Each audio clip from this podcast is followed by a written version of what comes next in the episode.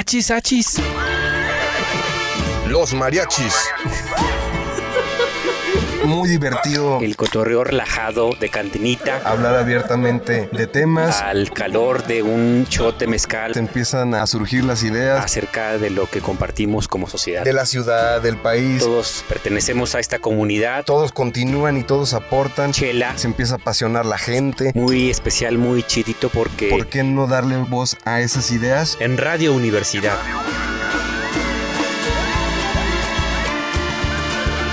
Achis, achis. mariachis. Con Chuy Monsiváis. Con Poncho Méndez. 88.5. 91.9 FM en Matehuala.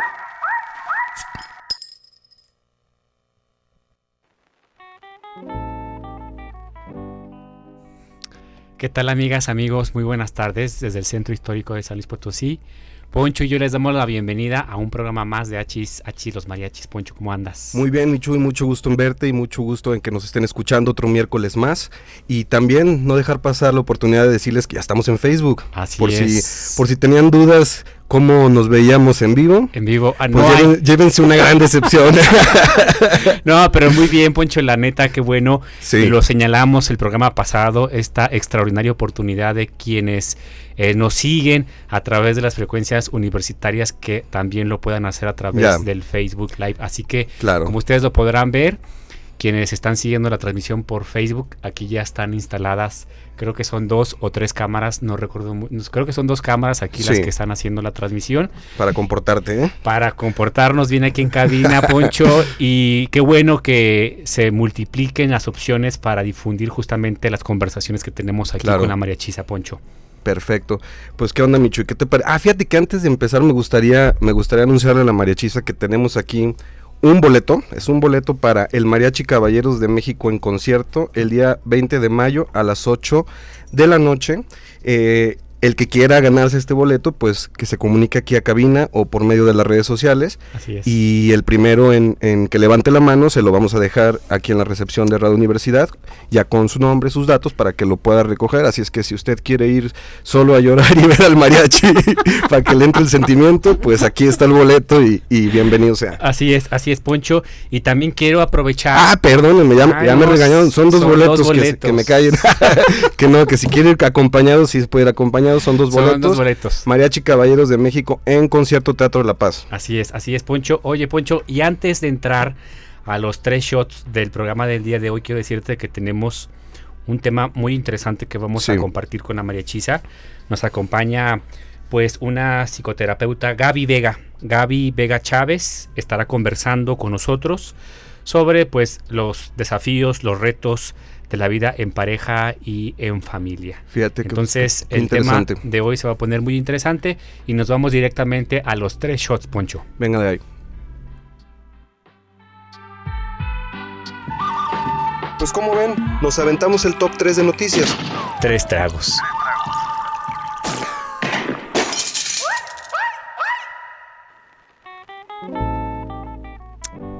Muy bien, Poncho. Querida María Chisa, hoy comenzamos con el primer shot justamente relacionado con la conmemoración del día de ayer, 17 de mayo, es Bien. el Día Internacional contra eh, la homofobia, eh, la transfobia y la bifobia que se celebra justamente el 17 de mayo. Fue una fecha que se proclamó en la Organización de las Naciones Unidas desde 2004. Pero esta conmemoración, Poncho, Ajá. en la Universidad Autónoma de San Luis Potosí tuvo una connotación muy, muy especial porque el día de ayer eh, eh, las voces, distintas voces de, de nuestra casa de estudios, respaldados eh, por la Secretaría de Difusión Cultural y también señalarlo por radio y televisión universitaria, se llevó a cabo el primer, el primer evento que se llamó Primer Pride Cultural, Voces de la Comunidad Universitaria, LGTBIQ y más. Justamente Sí, esta salida del closet, como ayer lo señalaron algunas voces importantes de la comunidad universitaria, sí, eh, se dio en la zona universitaria poniente. La verdad creo que es una oportunidad extraordinaria para seguir señalando pues el compromiso que tiene nuestra casa de estudios con la defensa de la diversidad, eh, de la pluralidad Sí, eh, el reconocimiento de las diferentes identidades sexuales en la máxima casa de estudios eh, de San Luis Potosí. Yo de verdad celebro muchísimo. Tengo la fortuna de conocer a muchas de estas voces que participaron en el evento del día de ayer. Fue una jornada muy intensa, muy bonita. Desde las 10 de la mañana creo que finalizó el evento a las 7 de la noche. Y dentro de todas las voces que tuvieron participación en el evento del día de ayer, eh, me llamó mucho la atención la, el mensaje justamente de la doctora Blanca Patricia Salazar Chávez. Ella es coordinadora de perspectiva ambiental y responsabilidad social de la Facultad de Contaduría y Administración. Ella señaló puntualmente que la orientación o identidad sexual no debe ser ya un tabú, aunque sigue existiendo el temor de expresarlo por cualquier reacción negativa que se pueda vivir de manera real o imaginaria. Oye, qué padre, ¿no? Qué padre que la universidad eh, amplifique esta, este mensaje. Y sobre todo, fíjate, yo no tuve oportunidad de estar en el evento, sí. pero sí estaba este, leyendo tweets de personas que estuvieron ahí, activistas, etcétera, y estaban muy, muy contentos porque ellos, pues, eh, jamás imaginaban, decían que jamás imaginaban que hace ni tantos años, pues cuándo se podían tocar y cuándo se podía este, hablar de estos temas y sobre todo en la protección de derechos, etcétera, ¿no? Entonces se le aplaude mucho pues ver esta evolución y ver este interés de parte de nuestra casa de estudios acerca de estos temas. Así es, Poncho, y además porque justamente la universidad pública tiene un papel bien importante en el reconocimiento de estos derechos que ya reconoce la constitución política de nuestro país. Y también es una llamada de atención, Poncho, para seguir reflexionando justo de los desafíos que tenemos como sociedad mexicana. En este tema puntual, pues ya hay algunas entidades federativas del país que han reconocido el matrimonio igualitario.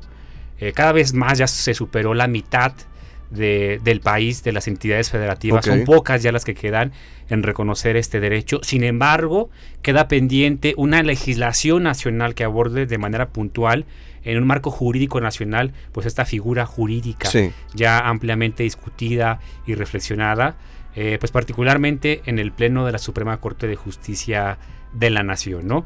Y además de todo el reconocimiento a las, a las diversidades, eh, eh, eh, puntualizar el tema más importante. El trasfondo de este asunto, Poncho, pues es el reconocimiento de la dignidad de la persona, Bien. ¿no? Independientemente de su posición. Partimos de ahí, claro. Partimos de ahí, ¿no? Yo creo que no olvidando esto, podemos eliminar muchos otros desafíos que tenemos pendientes, Poncho. No, pues me, me, queda excelente, la verdad. Felicitaciones por el evento. Excelente, Poncho. Pues mira, te vamos, nos vamos con el segundo, ¿Qué tenemos? segundo shot. Pues una noticia muy eh, trascendente para eh, las ciencias sociales en nuestro país. Hoy se dieron a conocer eh, los resultados del premio Princesa de Asturias que entrega el Reino de España. en esta ocasión, pues hay que señalarlo, es una noticia relevante porque... Eh, justamente un arqueólogo, un arqueólogo mexicano, Eduardo Matos Moctezuma, eh, pues se llevó el premio Princesa de Asturias 2022 en Ciencias Sociales. Ok. Y quiero compartir con la María Chisa que este arqueólogo eh, mexicano dirigió la excavación del Templo Mayor en la Ciudad de México. Ah, qué excelente. Imagínate. Sí, sí, sí. Eh, la excavación del Templo Mayor, que fue descubierto por accidente en 1978, después de haber estado enterrado bajo el zócalo eh, de la ciudad desde el siglo XVI, fue un acontecimiento histórico en el mundo arqueológico y atrajo un enorme interés durante los más de 20 años que duraron las obras. Ya. Eh, pues la fundación del Reino de España destaca que además del extraordinario rigor intelectual de Moctezuma, que tiene 81 años de edad, quien es autor de varios libros, además de 500 artículos, catálogos y guías, pues se le entrega justamente por su inteligencia científica, por su capacidad de divulgación y por su compromiso social, Eduardo Matos Moctezuma y su obra sirven de inspiración para las próximas generaciones de científicos, sociales y de ciudadanos. Es un reconocimiento más que merecido, muy importante, Poncho. Sí. Eh, sobre todo también en estos momentos donde a nivel global, pues hay un poco de interés para seguir apoyando eh, temas que tienen que ver con la inversión a la cultura, a la ciencia.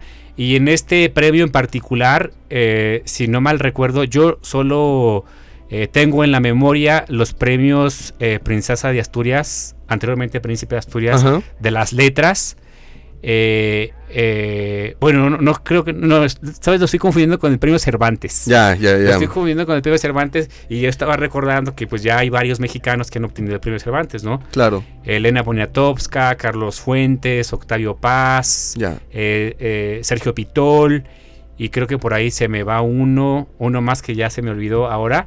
Pero bueno, es importante reconocer justamente la trayectoria de mexicanos universales de Ya. gran trascendencia universal que han aportado muchísimo al mundo del arte y la cultura, no solamente Claro. para nuestro país y para la región, sino para el mundo en general. Que ¿no? estaría bueno también que estos reconocimientos salieran de aquí mismo, ¿no? Que no, que, o sea, digo, qué padre que España te lo reconozca. Sí. Aún, aún con las, con las, ¿cómo se llama? Con las rencillas ahí que tenemos, ¿verdad? Que este, que no piden perdón por la conquista. Ya sé, ya sé, ya sé. Pero, pero bueno, independientemente de eso, también pues estaría, estaría chido ver eso, esos tipos de reconocimientos que salgan del mismo país, ¿no? Sí, pues como dice el, el- el dicho, ¿no, Poncho? Nadie es profeta en su tierra, ¿no? Ya. Siempre sale eh, como a Sí, la claro. memoria, ¿no? Oye, ¿todo esto ha sido al, al Templo Mayor? ¿Lo conoces? Sí, sí, sí, el Templo Mayor. Impresionante, Es ¿verdad? una visita obligada, yo creo que Impresionante. en el Centro Histórico Sí, de la sí, Ciudad de. México, pues después de Palacio Nacional, con los murales de Diego Rivera, pues es una visita obligada la visita al... al Sí, no, tienen cada, cada escultura, tienen cada pieza en ese, en ese museo. Muy, muy muy bueno. bonito. Sí, sí, vale la pena. Oye, mi Poncho, pues el tercer shot tiene que ver con Sí. una noticia muy relevante que ya hemos discutido aquí con la mariachisa y es que a partir del día de hoy ya entró en vigencia la nueva Ley General de Movilidad Urbana y Seguridad Vial. Esta nueva ley pues tiene la finalidad de sentar las bases para una política más segura a los peatones en el país. El gobierno mexicano publicó justamente el día de ayer, pues en el diario oficial de la Federación, este nuevo marco normativo que tendrá que ser armonizado en todas las entidades federativas del país. Órale. Entre los objetivos de esta nueva ley, pues se encuentra definir mecanismos eh, de coordinación de las autoridades de los tres órdenes de gobierno y la sociedad en materia de movilidad y seguridad vial, establecer eh, distintos mecanismos justamente para puntualizar muy bien estas responsabilidades. Poncho, ya hemos señalado aquí cuando se emiten Sí. este tipo de ordenamientos Claro. de observancia general, Ajá. ocurre muchas veces que las entidades federativas tardan más de estos 180 días Sí. que ya señala el marco jurídico de nuestro país para armonizar estos marcos nacionales. Eh, lo hemos visto, por ejemplo, en el tema pues de, eh, de la eh, pues del uso lúdico, el consumo lúdico de la marihuana, ¿no? Sí. Ya lo discutimos en algunos programas.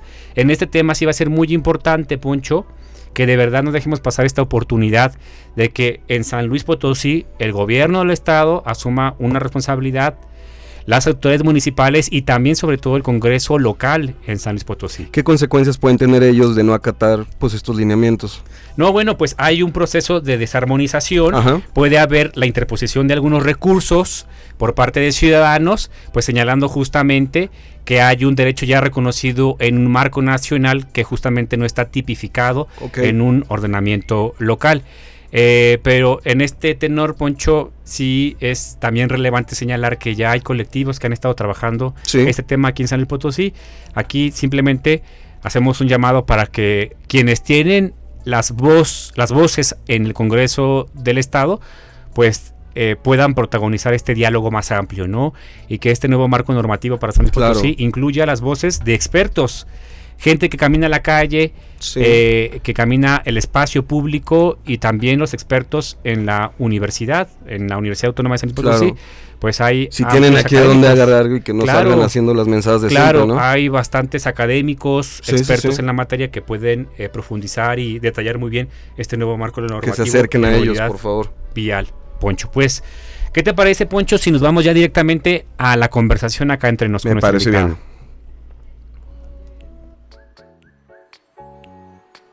Pues es que el que sabe, sabe y el que no es jefe, mi poncho, la neta. Como los artesanos mexicanos no son solo artesanos, son unos grandes artistas, complejos artistas.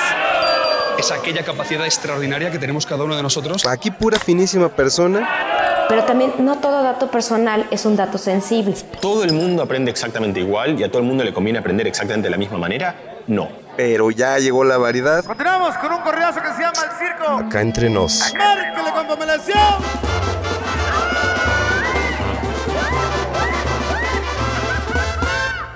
Acá entre nos.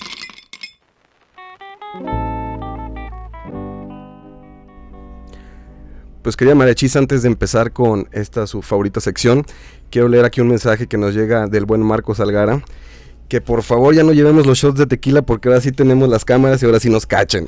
Así nos cachen, no, pero bueno. No, nos los tomamos antes. Los tomamos antes Claro, o después claro. del programa, así que no se preocupen. Aquí en cabina no Es- pasa es- son botes de agua, son botes de agua. Gracias a Marcos por el consejo. Un abrazo a nuestro querido Marcos Salgara. Oye, Poncho, pues mira, qué gusto tener aquí en cabina a nuestra querida Gaby Vega Chávez, eh, psicoterapeuta con una amplia trayectoria en, en, pues justamente en psicoterapia individual Sí. de pareja y de familia, fundadora y directora del Centro de Desarrollo Humano y Educación Ixnamiki de Aguascalientes, facilitadora de grupos de desarrollo personal con enfoque humanista, ha participado en talleres a padres de familia con enfoque humanista sistémico, eh, capacitación en habilidades socioemocionales, eh, docentes con enfoque humanista, facilitadora de talleres en toma de decisiones para preuniversitarios, es decir, pues con una amplia trayectoria justamente en la temática que hoy vamos a reflexionar. Y de esta breve reseña, eh, pues a mí me viene primero una pregunta como muy eh, importante, creo que en lo que vamos a compartir hoy, Poncho, y es Sí. justamente la inteligencia emocional, Gaby. O sea, la inteligencia emocional tan importante para el manejo justamente de las relaciones personales, de las relaciones de, de pareja y de las relaciones familiares, Exacto. ¿no? ¿Cómo pu- pudiéramos entender a grandes rasgos a qué nos referimos justamente con, con la inteligencia emocional? Pues la inteligencia emocional es eh, una habilidad que vamos desarrollando. Todos tenemos un carácter, ¿sí? Con un temperamento. Habrá quienes pues puedan ser más tranquilos, vamos a decirlo Claro. Sí. coloquialmente, y quienes puedan reaccionar de manera inmediata de una forma pues más fuerte, vamos Claro. a decir, ¿no? Eh, y la inteligencia emocional es la habilidad de saber eh, manejar, controlar. Ahora se habla incluso de administrar tus emociones. Sí. Y en la familia, eh, pues es muy importante. Es nuestra primera escuela de cómo manejar las emociones. Claro. De cómo vivirlas, diría Sí. yo. Cómo vivir las emociones. Y todos tenemos un modelo. Incluso podríamos hablar de que hay tonos en las familias, ¿no? Hay la familia que eh, se ríe a carcajadas, ¿verdad? Ok. Y habrá las familias que eh, este, son muy serias y las familias que no se habla, pero se, se vale Sí. que expreses tu enojo, ¿no? Claro. Y al rato, este, pues ya están todos muy contentos, ¿no? Ya. Y así cada familia tiene su tono emocional. Bien. Hoy en día es muy, muy importante. Cuando llegamos, decía, comentábamos Chuy y yo que... Pues ya te dije Claro, Chuy. sí, está bien Chuy. Chuy Poncho. Ya te dije, Chuy, y este, de que el tráfico está pesado. Y yo le comentaba que tal vez, pues es lo que nos venimos arrastrando de la pandemia, ¿no? Claro. De estar encerrados. eh, no, no nacimos para eso, nacimos para ser seres sociales, relacionarnos de manera cotidiana, constante. Y hemos vivido emociones pues fuertes. Sí. Y entonces ahora ya andamos todos en la calle y tal vez andemos todavía irritables de eso que vivimos. Sí, sí, Sí. sí. Sí, Gaby, justamente lo compartes muy atinadamente. Y en este sentido, eh, en esto que compartes de la inteligencia emocional, yo quisiera saber si el modelo tradicional de familia mexicana ha cambiado en los últimos años, sobre todo no solamente desde la parte antropológica, ¿no? sino hasta desde el reconocimiento de otros tipos de familias ya justamente como resultado de esta evolución de la discusión misma de la sociedad, ¿no? ¿Cómo ha sido este proceso de transición de la familia mexicana? Sí, sí ha cambiado, ha evolucionado pues mucho, ¿no? Este, nosotros sabemos que, por ejemplo, antes la mujer pues estaba para cuidar a, a los hijos, ¿no? Eh, esto es muy valioso. Hoy en día hay un tema que es la economía del cuidado.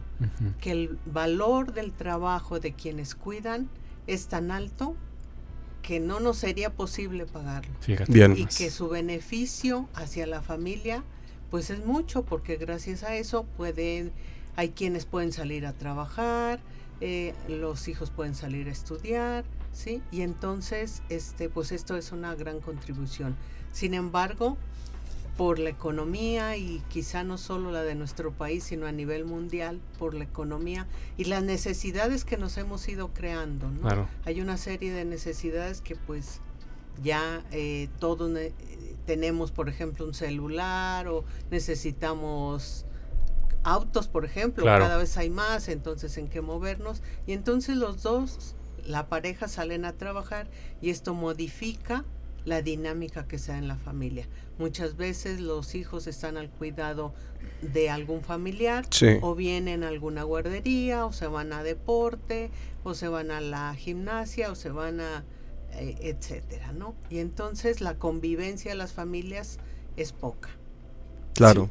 Sí, finalmente eh, lo que señalas, Gaby, tiene que ver mucho también con el rompimiento de los roles que cada miembro de la familia tenía hace algunos años atrás, ¿no? Ahora se plantean nuevos desafíos. A mí me da muchísimo gusto, Poncho, ver, por ejemplo, que algunos eh, amigos, Sí. amigas de mi generación asumen también con mayor compromiso justamente lo que tú señalas, Gaby, ¿no? El papel compartido en la Sí. crianza de los hijos, ¿no? El papel compartido en la crianza de los hijos. Antes hablábamos, por ejemplo, del papel del hombre, la mujer, pero Sí. justamente ahora también hablamos del reconocimiento de las distintas familias, ¿no? Claro. A- Al principio del programa hablábamos, pues, el caso particular del matrimonio igualitario. Puede Sí. haber familias eh, justamente integradas por dos hombres o por dos mujeres, o incluso familias donde la cabeza de la casa, pues, es el papá y no está la mamá, o la mamá y la abuelita, Sí, sí, y, sí. y finalmente eh, la empatía para reconocer como las responsabilidades que tiene cada quien, el,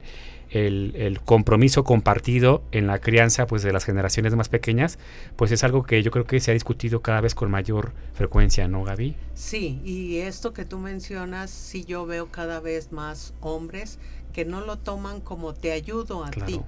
Sino colaboro contigo. Porque Sí. los dos vivimos aquí, eh, son nuestros hijos, son nuestras metas, y entonces vamos ahí este Compartido. compartido, colaborando en una se- yo veo muchos hombres en el súper que saben, bueno, yo tengo la impresión que saben perfectamente lo que, llevar, ¿no? Lo que tienen Y, que hacer. eh, sí, Sí. y pues esto es bueno, ¿no? Claro. Sí, esta evolución de, de los roles es buena, porque además es un modelo para las nuevas generaciones. Claro. Y que así ya lo van a, a vivir.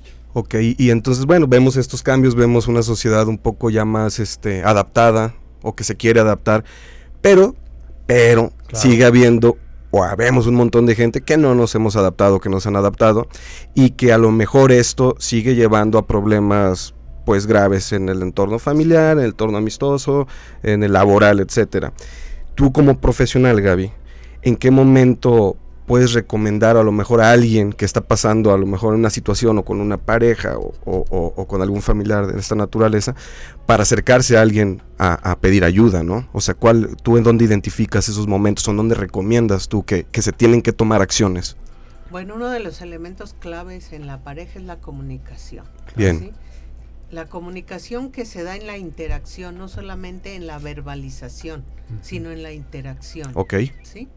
Entonces, si empieza a haber conflicto por la manera en cómo nos estamos relacionando, pues sí, ahí es un foco rojo.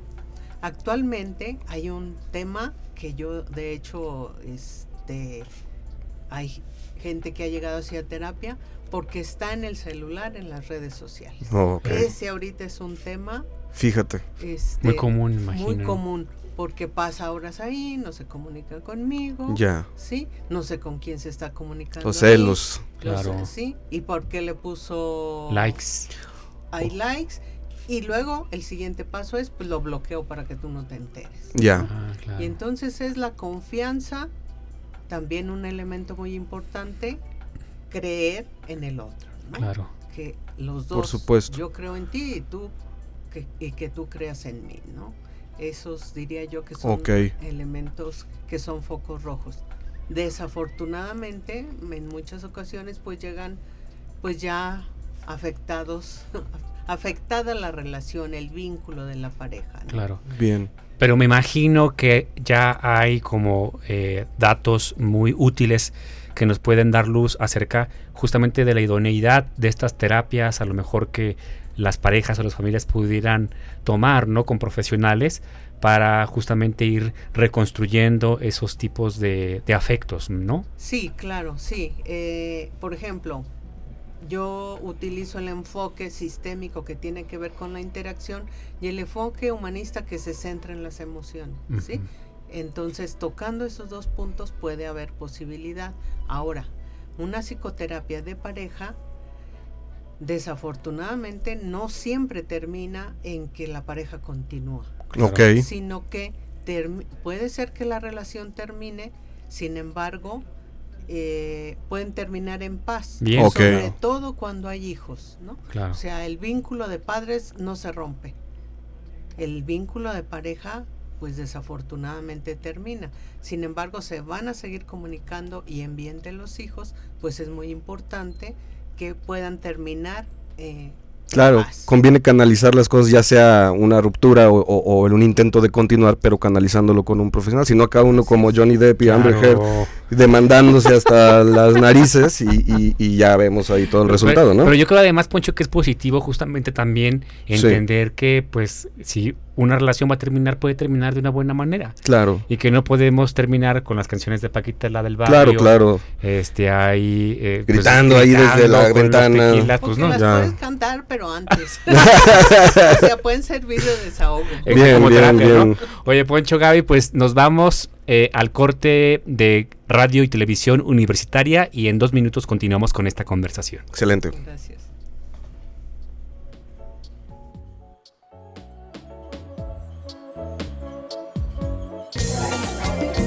Oye, Michuy, aguántame no que voy al baño. Mi Poncho, los mariachis no van solos. Regresamos. Oye, carnal, ¿qué te estaba diciendo? Pues que ya regresamos.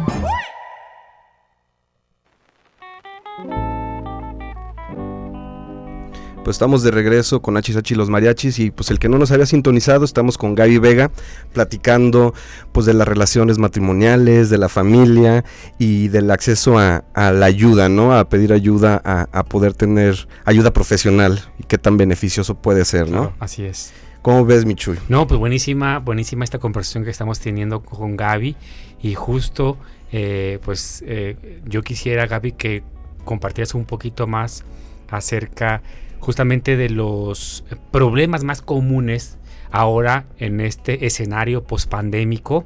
Creo que a nivel global, eh, todas las sociedades en el mundo, todas las familias en el mundo también replantearon las formas de comunicarse. ¿no? Sí. Yo creo que eh, la pandemia vino también a matizar la forma en la que nos relacionamos, la forma en la que, como tú lo señalabas, administramos las emociones. ¿Qué ocurrió, Gaby, después de la pandemia? ¿Qué se acentuó con mayor intensidad en estas relaciones afectivas?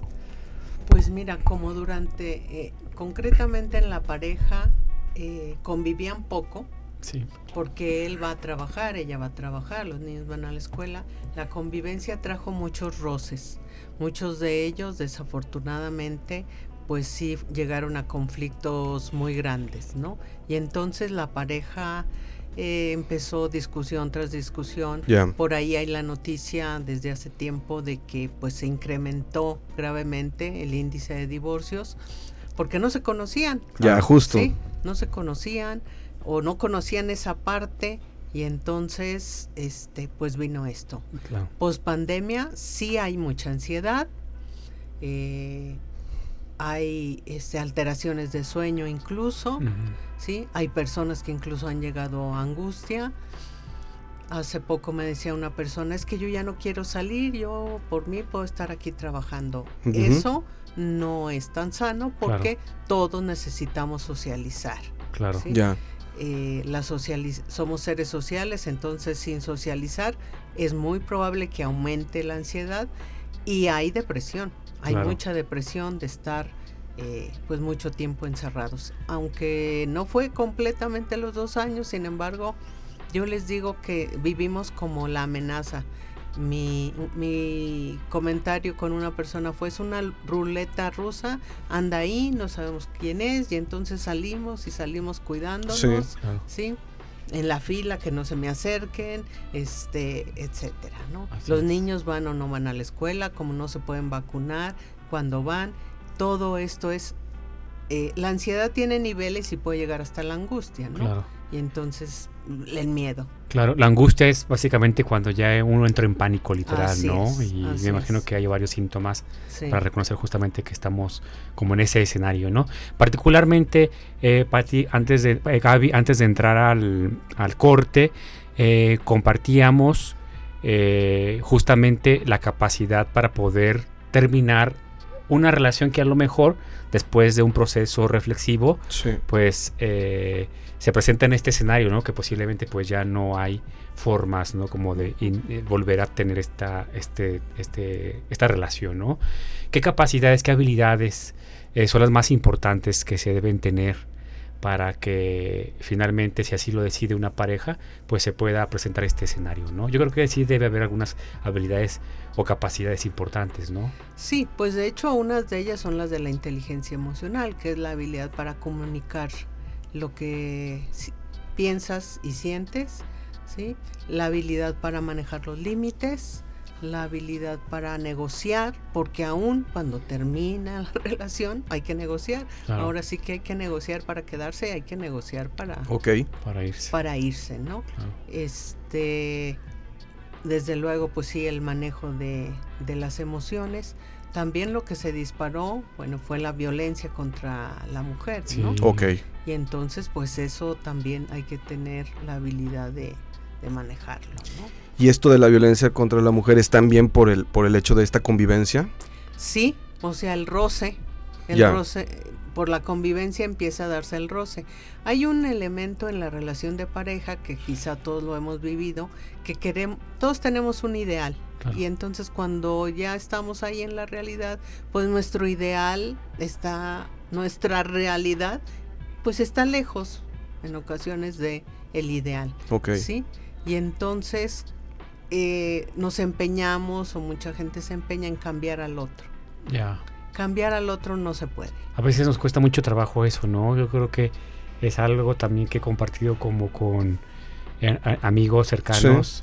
El tema como de querer, idealizamos a lo mejor mucho también a la pareja Sí, eh, que, que Claro, o también del otro lado, que tú seas el que diga, no, te lo juro que voy a cambiar. Es que ahora sí voy a cambiar, voy a cambiar. Claro. Y nunca cambias, ¿no? Yo creo que también es una eh, conducta muy eh, recurrente, ¿no? Sí. Este tema de que te voy a decir voy a cambiar, ¿no? Pues la codependencia, ¿no? la codependencia. Sí, sí, sí. Entonces, eh, la mayoría de las personas que llegan a buscar terapia, pues son las mujeres. Ok. Son las que toman la iniciativa. son ¿verdad? las que toman la ¿Por qué será? no? A los hombres nos da vergüenza, seguimos teniendo este estigma de, ay no, qué ridiculez, este, las terapias, ay no, yo por qué voy a ir a esas Claro. cosas. Pues ¿Crees que se deba a eso? Tiene que ver con el manejo de las emociones. Ok. O sea, el- se vale que la mujer fluyan y el hombre, los, desde niños, todavía hoy en día se escucha, los hombres no lloran, los hombres son fuertes, los hombres no sé qué.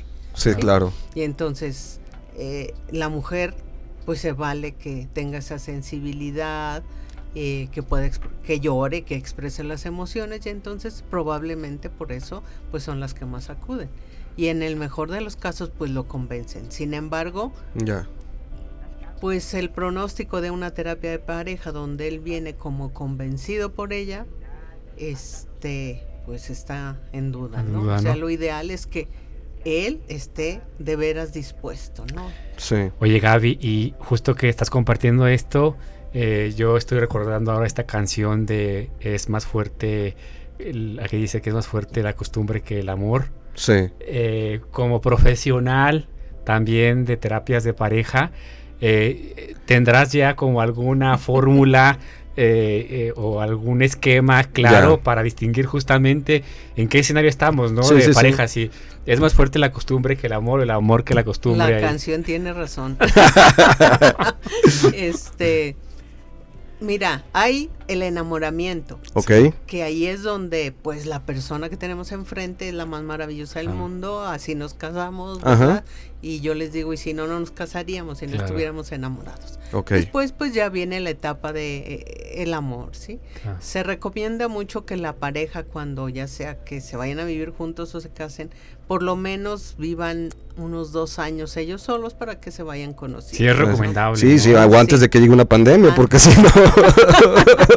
Sí, o que llegue un bebé. ya ándale, Claro, ándale. El problema es cuando llega el bebé y por eso se, Se juntan. se Sí. juntan, entonces no se han conocido. Y a la larga, pues sí, la costumbre y bueno, el, el, el afecto, el cariño, Claro. a lo mejor no ese amor de los 30 años o Claro. 40, ¿no?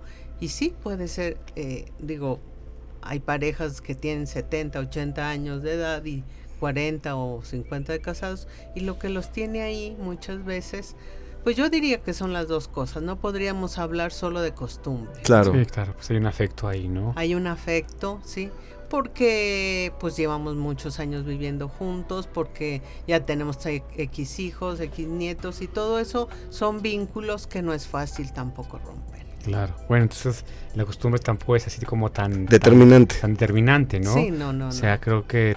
Luego también viene el tema puntual de las personalidades y la inteligencia personal de cada sí, quien, ¿no? sí, sí, sí, claro, el, el, lo que decía Poncho, ¿no? O sea, esto de voy a cambiar, yo ya sé que él se altera fácilmente, Sí. pero no, yo creo que yo lo voy a componer. Ya. Sí, una maestra mía decía que era en pareja era lo peor que podías pensar, ¿no? Que tú vas a componer al otro. Sí. Yo les digo, mira, hay una voluntad que podemos mover, la nuestra, Nada más. Ya. nada más. La voluntad del otro no la puedes mover, Cierto. ¿sí? Ojalá él este pues busque ayuda o se convenza o qué sé yo. Sin embargo, yo mover la voluntad del otro va a ser difícil. Y en esto que estás señalando, Gaby, eh, fíjate, me quedo pensando también en que todavía hay, escucho conversaciones de personas que dicen, yo necesito a la pareja para sentirme completo. Ya. Tóxico. Sí, ¿no? O sea, todavía está también latente esta La idea. media naranja La y- media naranja. Y pues todos somos una naranja completa, ¿no? Sí. ¿Qué, qué- qué hacemos ahí? Esa idealización, ¿no? Sí, yo creo que eh, hay un desafío primero personal, eh, es. reconocerse cuáles son los, los miedos, los sueños de cada uno Ya. y a partir de eso saber que yo soy una persona completa y feliz sola, ¿no? Hay gente que no sabe estar sola también, eso Sí. tiene mucho que ver, ¿no? Sí, que necesito quien me complemente, quien me acompañe, quien me ayude. Y pues es un caminar juntos, ¿no? Sí. Una, un yo voy haciendo por ti, tú vas haciendo por mí. Yo voy haciendo por mí y, po- y, y si de paso hago por ti, qué bueno, ¿no? Excelente. O sea, pero sí, la base es en la pareja hay tres elementos, el yo, el tú y el nosotros. Y bueno, en el nosotros es el vínculo. Claro. Y en esos, cada, cada espacio es muy importante, ¿no? Cada espacio Así es. individual Sí. es, es muy importante. Yo recomiendo mucho que cada uno tenga su círculo, o sea, el hombre su círculo de amigos, la amigos. mujer su círculo de como para ventilar, porque una pareja que está siempre junto, pues es lo que pasó en la pandemia, ¿no? O sea, yo necesito respirar y tú necesitas respirar, Sí. entonces qué bueno que tú tengas tus tu grupo de amigos, tu miércoles, ojalá no con tanto tequila, ¿verdad? Moderado, moderado. Moderado, Sí, ni moderado. que fuera aquí el programa, ¿verdad? Claro, hay que saber qué programa. Sí. Oye, pero fíjate que eh, ahora que estás compartiendo esto, Gaby, yo creo que eso tiene que ver también con eh, lo mal que diseñamos, no sé si sea un término correcto, nuestras relaciones desde el principio. Porque justo que es cuando señalas esta parte del enamoramiento, que nos casamos enamorados, pues en esa etapa es cuando como casi te desvinculas de toda tu vida personal y te vuelcas completamente Así a la es. vida de la pareja. ¿no? Yo creo que desde el principio hay que tener claro que cada quien debe tener sus espacios y que a partir de ahí se pueda construir algo bonito. ¿no? Y desde ahí empieza el manejo de los límites, ¿sí? Desde ahí. Eh, y bueno, la base es el fortalecimiento de la autoestima a nivel personal. Si Básico. mi nivel de autoestima tiene que ver con eh, la pareja que yo voy a aceptar, decía yo la semana pasada con una persona, yo no sé si la pareja eh, con una paciente, ¿no? Se busca o se encuentra. Y si estás desesperado buscando una pareja, puede ser riesgoso, ¿no? Claro. Como esto de las plataformas, ¿no? Claro, de las- aplicaciones. Ya. Entonces entras ahí, con quién te vas a relacionar. Obviamente ahí todos van a mostrar su mejor cara. Claro. Sí, sí, sí, con las redes sociales en general, ¿no? Así es. Hoy fíjate que a mí me, me gustaría platicar, Gaby, un poquito por, porque ahorita lo estaba, me estaba acordando. ¿Cuál es tu opinión acerca, por ejemplo, de personas o, o- o consejeros, consejeras, que a lo mejor no tienen la preparación, pero, pero suelen haber muchos? No, y, y fíjate, inclusive, sin, sin querer hacer polémica, con los padres se da muchísimo, que los padres den este eh, pláticas a parejas, etcétera. Creo que muchos de esos, a lo mejor señores como yo, se sienten más cómodos con el padre este, que con la psicóloga, ¿no? O con, o con la experta o el experto. Pero qué tan, qué tan verdaderamente, ya poniéndolo en la mesa, recomendable es que a lo mejor el, el- el padre, que es el padre, nada más, te esté recomendando este, cosas que van a marcar el futuro de tu relación, de tu familia, de tus hijos. ¿Qué, qué opinión te podrías dar de esa? Bueno, sí es eh, necesario tener un entrenamiento, incluso en, digo, en un entrenamiento en terapia de pareja, ¿sí? Incluso quienes son psicólogos, no todos los psicólogos po- podemos dar terapia de Claro. pareja. Claro. Para eso se requiere haber estudiado porque no es sencillo. O que es ¿sí? importante saberlo. porque, por ejemplo, yo como mujer tengo que tener cuidado que si viene la pareja, el hombre no perciba que yo me estoy aliando con la mujer, sino Ok. que él también se sienta comprendido, ¿sí? Eh, que se le da su lugar, etcétera. ¿no? Ok. En el caso de los sacerdotes, sí hay mucha gente que acude. Yo he conocido varios sacerdotes que me han dicho, por favor ven y dan una plática o dame tu tarjeta para Mm. mandarlos porque yo no puedo orientarlos. Excelente, sí. Entonces eso es muy bueno, ¿no? sí. Porque sí, no es fácil, o sea, la terapia de pareja no es vienen dos para que se pongan de acuerdo. Claro. No es que ambos sientan que hay una empatía con ellos, que se Sí. sientan recibidos, atendidos y que no es sencillo, digo, eh, poder enviar el mensaje de que los dos están siendo comprendidos y que las intervenciones van a ir a que ellos puedan equilibrar esa relación. ¿no? Oye Gaby, yo quisiera saber si desde el punto de vista de la administración del Estado hay un diagnóstico sobre eh, la necesidad de incorporar justamente eh, ayuda profesional en el sistema de salud pública de nuestro país, justamente en este tema de terapias de pareja y de familia. Ya. ¿Hay algún diagnóstico o no se ha tocado ni siquiera? Mira, el DIF eh, nacional ha hecho algunos estudios sobre la situación de la familia. Ok. ¿sí? Sin embargo, como así como tú puedes acudir al seguro social, a un servicio médico, no lo hay en, en el seguro social ni en el ISSSTE. No, Claro. no. Y desde tu punto de vista como profesional, sería importante que el Estado Claro, asumiera una Claro. responsabilidad. ¿no? Sí, sí, sí, es muy importante. O sea, sigue menospreciando estos temas, ¿tú crees? Que es así como que no es la prioridad para, para el Estado. Donde se ofrece es precisamente en el DIF. Se Ya. ofrecen estas, eh, se ofrece psicoterapia, sobre todo en los DIF municipales. Ok. ¿sí? Entonces, tal vez por eso no. Ahorita recordé que creo que en el ISTE sí les ofrecen eh, un servicio de psicoterapia muy espaciado. Ya. Así nos vemos en seis meses. y tú ya al borde del suicidio, ¿no? Sí. Oye Gaby, eh, y, y en este tema eh, justamente las opciones que, que tienen las personas para poder eh, recibir o solicitar ayuda profesional son amplias, hablando en términos del territorio nacional y en el caso particular de San Luis Potosí, si hay opciones. Y en este sentido también, ¿cómo podemos confirmar que sea pues un, eh, un, un profesional que esté certificado y capacitado para llevar este acompañamiento? Sí, sí hay, por ejemplo, yo sé que la misma, la universidad tiene, a través de la Facultad de Psicología, pues tiene clínicas en donde la gente puede acudir. ok. Las terapias en este caso son dadas muchas veces por los alumnos de los últimos semestres. Sí. Sin embargo, son supervisadas por, por los maestros, ¿no? O sea, por expertos, ¿sí? Eh, algunas parroquias incluso tienen, también invitan a un psicólogo, ¿verdad? Sí. Si tienen, eh, ahorita la verdad no sé quiénes tendrán dispensarios, sé que en Tequis, por ejemplo, si hay un dispensario y, que a- este, hay personas que pueden acudir ahí a, a psicoterapia. Ahorita yo veo que hay mucho, sí, sí hay mucho profesional ya. A mí me decía mi mamá que no iba a vivir de esto y gracias a Dios sí. Y cada Bien. vez hay más, ¿no? Y, y yo veo ahora sí que en cuanto, pues voy a utilizar la palabra costo, aunque ya no la utilizo mucho porque es una inversión, ¿sí? O sea, hay quienes se adaptan a este a lo que la persona pueda pagar y cada vez es, es más. Cada vez es más. ¿sí? Eh, en- y por ejemplo, en, en tu caso, Gaby, o sea, ¿tú de qué manera trabajas? ¿Cómo nos, ¿Cómo nos podríamos acercar a tu trabajo? O a si quisiéramos alguna clase de asesoría, de alguna terapia, ¿de qué manera podemos eh, encontrarte? Bueno, yo este estamos por abrir Ajá. un centro, la sede de un centro de Guadalajara que se llama Centro en Pareja, Ah, ok, ok. donde la especialidad es atender pareja y familia.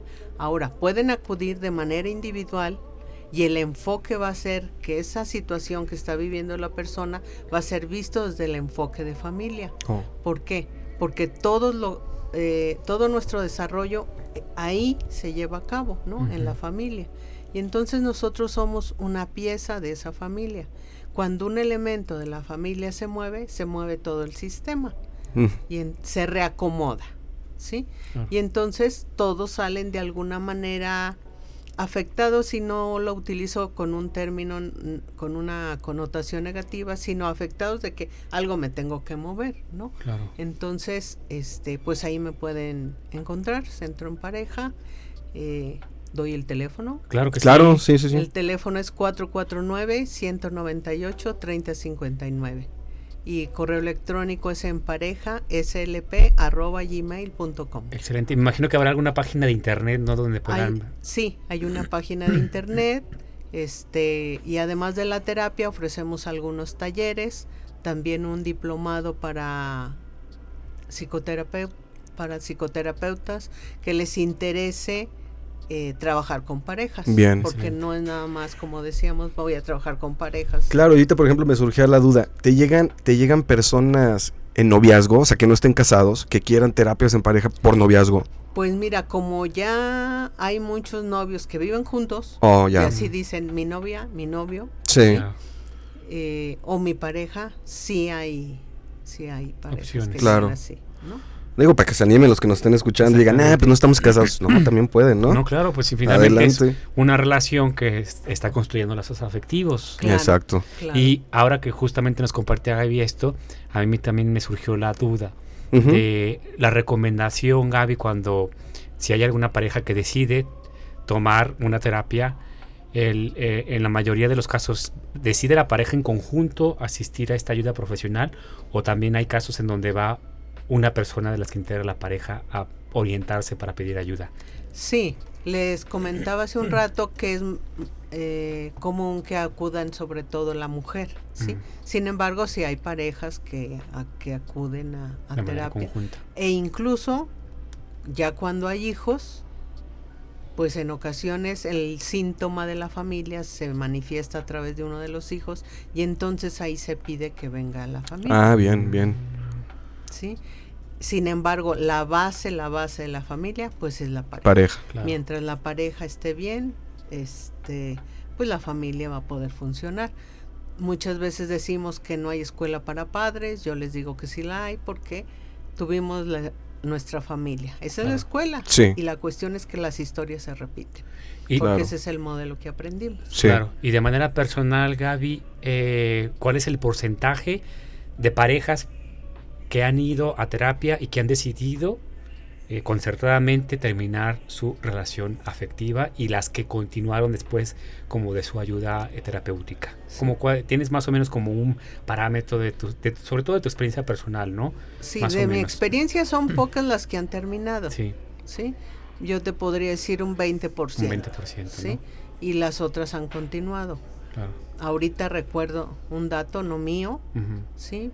En un colegio que una persona que yo invité a dar un tema que venía de la Ciudad de México le preguntó a la directora del colegio cuál era el porcentaje de papás separados y la directora le dijo que era cerca del 60%. Fíjate. O sea, es altísimo Claro. para, ¿sí? Estamos hablando de un colegio particular, eh, nivel media, media alta, y desafortunadamente sí, pues el divorcio cada vez va más a la alza. A, a la alza, ¿verdad?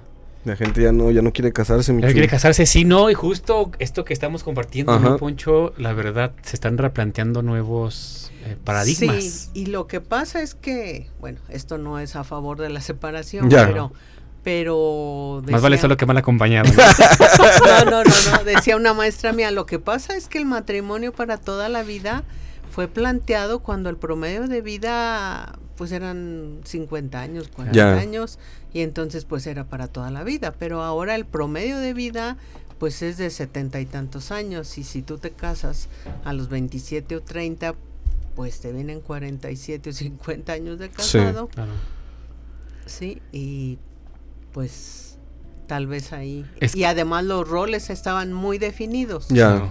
Ahorita pues ha cambiado, o sea, la dinámica familiar ha cambiado. Es una serie de factores que influyen en eso. ¿no? Claro, no, y, y yo creo que con esto que planteas, Gaby, eh, se ponen sobre la mesa muchos temas que tienen que ver hasta con la formación religiosa Claro. Sí, de las sí, sí. familias en nuestro país, ¿no? Definitivamente creo que el, el papel también como de las iglesias, de las religiones, Sí. ha sido determinante. No, y te digo, y luego si te vas a aconsejar con, con, tu padre Claro, y, su precepto es jamás te divorcies, Claro. el divorcio está mal, pues va a encaminar la plática y los consejos a, a no te divorcies, ¿no? Claro. O, o- o sabes que ese es el rol de la mujer, ese no es el rol del, del ¿cómo se dice? Del hombre, bla, bla, Claro. bla. Eso puede ser más prejuiciosos, digo, no todos, no quiero Claro. generalizar, ha de unos a todo dar, pero, pero sí, no, yo creo que esas cosas con los profesionales, ¿no, Gaby? No, claro. Sí, claro. Definitivamente creo que si vemos un desafío de esta magnitud, pues lo más importante es acudir con la ayuda de profesionales. Ya. O no se casen, no, no, O no se casen, ¿verdad? No, o emprender ese desafío personal, pues de conocerse y de saber si realmente uno está preparado para vivir en pareja. Sí, digo, el matrimonio es lo que decía Gaby, o sea, es amor, es trabajo, es este,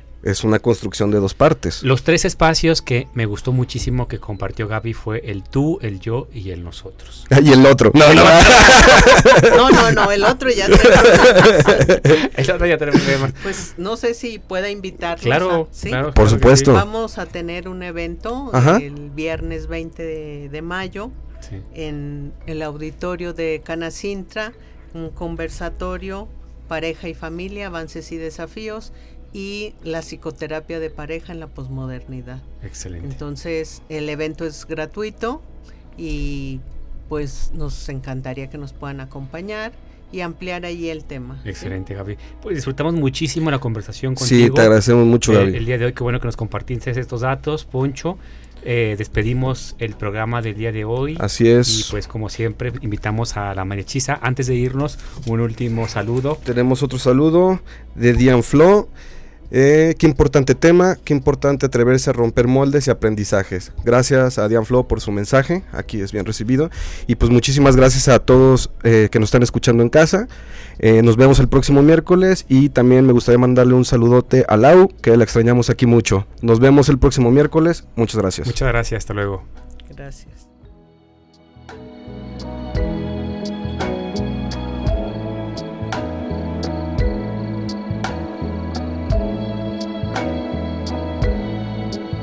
Achis, achis. Los mariachis. Muy divertido El cotorreo relajado de cantinita hablar abiertamente de temas. al calor de un shot de mezcal Te empiezan a surgir las ideas acerca de lo que compartimos como sociedad. de la ciudad, del país. Todos pertenecemos a esta comunidad. Todos continúan y todos aportan. Chela, Se empieza a apasionar la gente. muy especial, muy chidito porque ¿Por qué no darle voz a esas ideas? en Radio Universidad.